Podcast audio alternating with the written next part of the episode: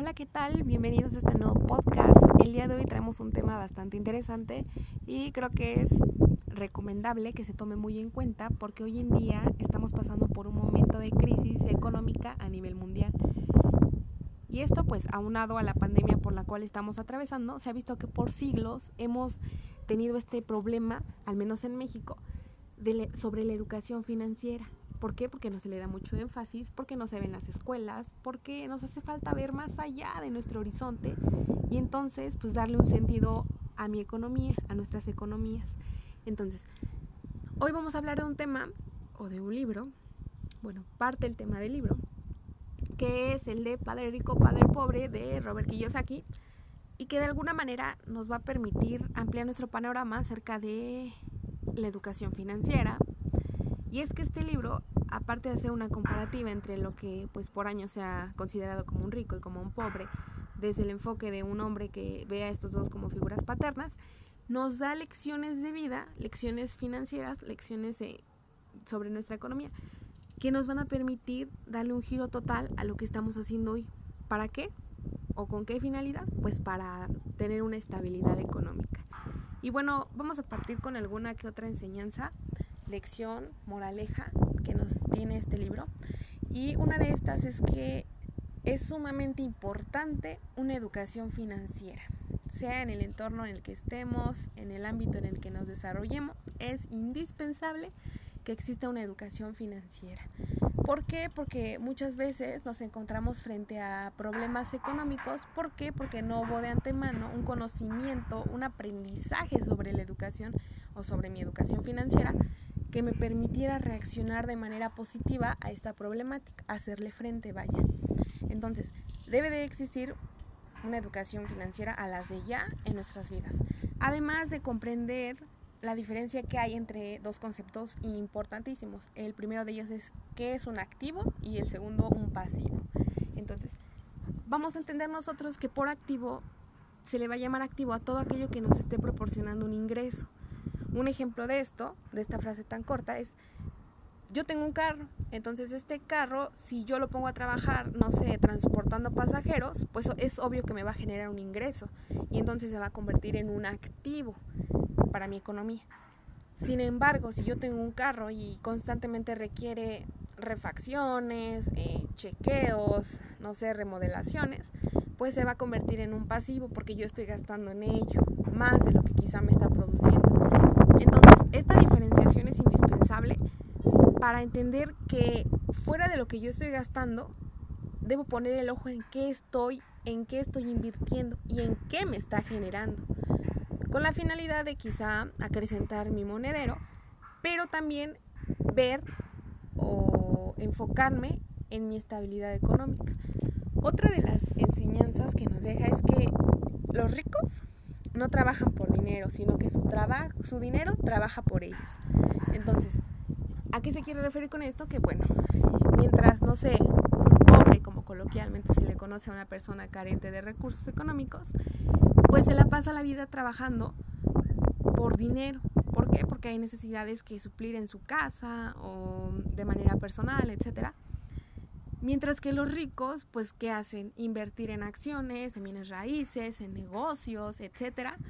Y esto les está generando, sin que ellos trabajen, eh, quizá de manera, pues sí, objetiva, trabajar, les está generando ingresos y, y no solamente de, de, de, día o de noche, sino que todo el tiempo les, les está generando ingresos.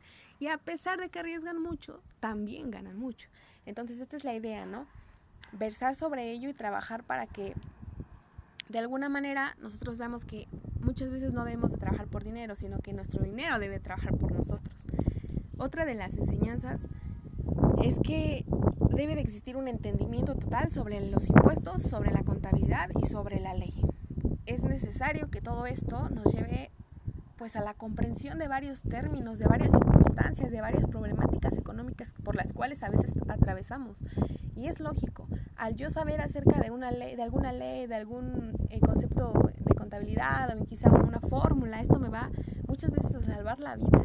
Y es que hoy en día las deudas o quizá los impostores que te quieren, no sé, dar o sí, simplemente inmiscuirte a ti en una deuda pues muchas veces no sabemos si sí realmente es cierto o realmente es falso y esto nos va a limitar en gran medida a lo que podemos o no realizar con nuestro dinero. Entonces es importante que exista este entendimiento, esta comprensión de, de la contabilidad, de la economía, de la ley, etc. Bueno, otra de las enseñanzas es que nosotros debemos trabajar para aprender y no trabajar por dinero. Otra vez vuelve la misma problemática. Y es que sí, ¿cuántas veces hemos escuchado que miles de egresados no aceptan un trabajo porque simplemente no es el dinero que ellos esperaban? Pero pues quizá ese trabajo les va a ofrecer la posibilidad de aprender y acrecentar su cúmulo de conocimientos, de habilidades, de aprendizaje, para que a la larga puedan aplicarlos en otro contexto, en otro ambiente. Entonces es lo que muchas veces nos limita, incluso también puede ser el mismo miedo que nos está limitando, pero entonces no estamos tomando en cuenta otra vez que nos va a ofrecer más aprendizajes. Y esto, y esto pasa muy, muy seguido.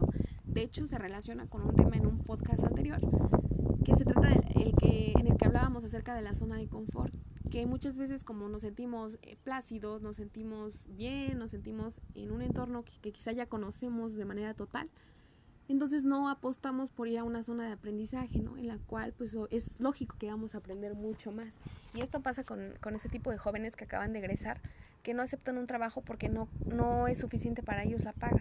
Pero entonces el conocimiento que, entonces hay que enfocarnos más en qué estamos aprendiendo y no en qué estamos ganando. Porque obviamente a largo plazo o en un futuro cercano, todo esto que yo estoy aprendiendo me va a permitir o me va a brindar la posibilidad de ganar más dinero, ¿no? Entonces hay que estudiar en curso, hay que tomar cursos, hay que brindarnos la posibilidad de acrecentar nuestro conocimiento, nuestra información, nuestros datos, nuestras habilidades y trabajar en ello para poder aspirar a más, ¿no? Esa es la idea esencial.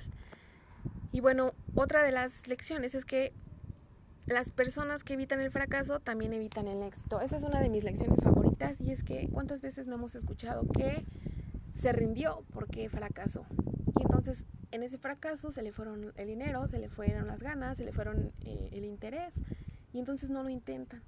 Pero es que muchas veces olvidamos por completo que en el error hay una lección y entonces yo puedo convertir esta lección en algo positivo,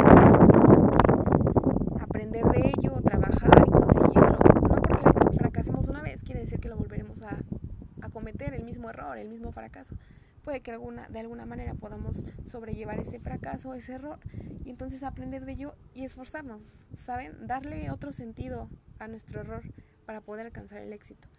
No creo que todos los que estén hasta la cima económica en este mundo pues hayan tenido la vida regalada. Quizás sí, quizá no, pero no hay que dejárselo a la suerte, ni mucho menos a nuestros papás. La idea es que nosotros tengamos la motivación, tengamos la intención de luchar por lo que queremos hay que, hay que aceptar el fracaso como venga y continuar, darle otro giro. Y bueno, no debemos concentrarnos en nuestros ingresos, sino concentrarnos en nuestros activos. Voy a finalizar con esta lección, una de las más importantes del podcast, y es que al momento de concentrarnos en nuestros ingresos, entonces olvidamos por completo que esos ingresos vienen de activos que nos están generando más y más y más. Y entonces creemos que porque ya tenemos bastante dinero, eh, bastantes ingresos, ya no necesitamos prestar la atención en los activos. Y esto es completamente falso.